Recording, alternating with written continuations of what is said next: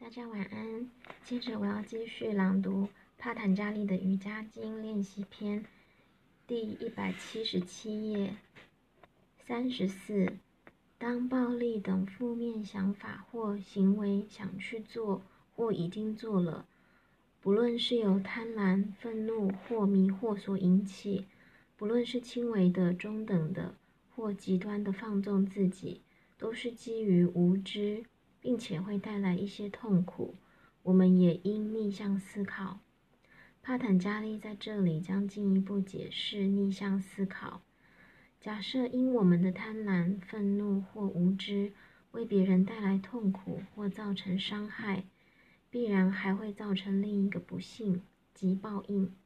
我们甚至不需要直接造成别人的痛苦，也许是前世造的业。在今生呈现而带来不幸的结果，请逆向思考：当我们遭遇不幸，可能是因为曾经造成别人的痛苦与不幸，这都源自于我们的贪婪、愤怒或无知。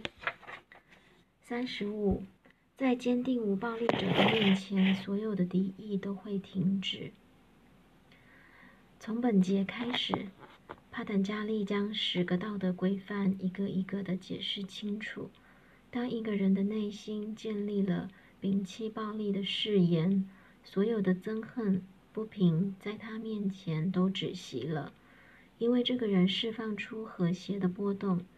如果这个人正好处在两个彼此憎恨的人中间，那么这两个彼此憎恨的人会暂时忘却敌意。这就是没有暴力的好处。如果能在思想、言辞及行为里不断的练习，整个人都会散发出这种祥和的能量。在坚定无暴力者的面前，野生动物甚至也会忘记他们的本性。在古印度的神话里提到一座森林，里面住着许多圣人与哲人。他们练习实行没有暴力的信念。肉食动物也只有在饥饿时才会猎杀其他动物，其他时候牛和老虎可以并肩喝水。佛祖教化这个习性与练习，不论他走到何处，都带着和平、祥和与友善。圣法兰西斯是另一个伟大的例子。马哈马甘地，印度国父，尽他最大的能力去实行并传播“不要暴力，要和平”的信念，从而把很多人聚集在一起。当然，他也曾经失败过，但他承认：“我仍然在努力，我还没有那么完美。”他的一生都基于追求和平、不要暴力及真实的誓言。虽然并没有做到百分之一百，他却赢得了全世界和平使者的美名。如果甘地对不要暴力实行的很完美，也许刺客走到甘地面前的时候，也会忘记要射杀他了。所以，就算只是一点点的完美，甘地仍然被全世界所敬仰与尊敬。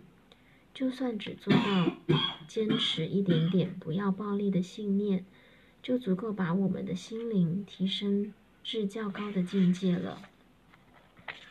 三十六，真实不说谎的人，其行为和结果都变得有所注意。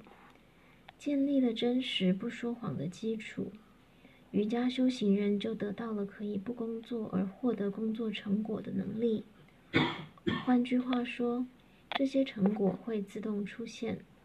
所有的本性都喜欢诚实的人，如此你不需要追逐成果，成果自然会追向你。如果你一直很诚实，从不说谎，你所说的事情有一天都会实现的。即使你不小心说错了，也是如此，这是可能发生的。因为练习真实，字句会变得强而有力及洁净。诚实会观察你。他会一直希望与你在一起。如果说了诅咒的话，那是可能发生的；如果说了祝福的话，那也是可能发生的。生活中越诚实，越容易看到成果。如此一来，就会鼓励我们更加诚实。有了诚实的基础，即进入了免于恐惧的境界。你不需要害怕任何人，你会有个开朗的人生。当不再有谎言时，整个生命变成一本敞开的书。这只有在拥有一颗完全诚实的心灵时才会产生。当你的心变得清新又宁静时，真实自我会美丽的呈现出来。我们因此了解，诚实其实就在我们的本性里。一个绝对诚实的誓言，是连善意的谎言都不能说的。如果因为诚实而对别人造成麻烦、困难或伤害时，我们应该保持安静，不要说谎。也可以直言不讳地说“我不知道”或“我知道，但是我不愿意说”。这并不表示你应该袒护罪犯，因为不仅我们不应该说谎，也不应该造成别人说谎。如果是有意识的说谎，那我们就变成了谎言的一部分。事实上，在法律上，唆使他人犯罪的人。其应受的惩罚远比犯罪的人本身还要来得严重，所以首先要追求诚实，那么诚实就会跟随你。同样的道理，你先学抽烟，那么抽烟就会教训你。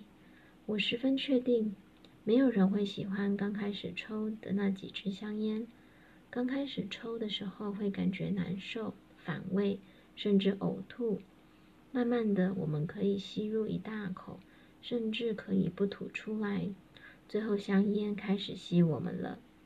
开始是我们在燃烧香烟，后来是香烟在燃烧我们，将我们的身体组织一点一点的燃烧，一点一点的破坏。瑜伽不是一种盲目、中心追求的哲学。起初是真的需要信心和信任。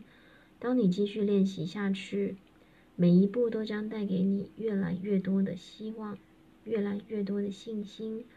只要我们做真实瑜伽修行人一天，我们就会有所改变，进而要求更多的练习与改变。习惯是会蔓延的，就像其他习惯一样。所以开始的时候一定要全力以赴，直到我们尝到了好处。同样的。某些糖果的味道可能有点奇怪。当妈妈给小孩糖果时，小孩可能会说：“不，不，我不要。”但是如果偶然用点方法让小孩尝过，小孩吃了还会再要的。一旦我们学到练习瑜伽的好处，即使整个世界挡在前面，也阻止不了我们追求这个目标。谢谢各位今天的聆听。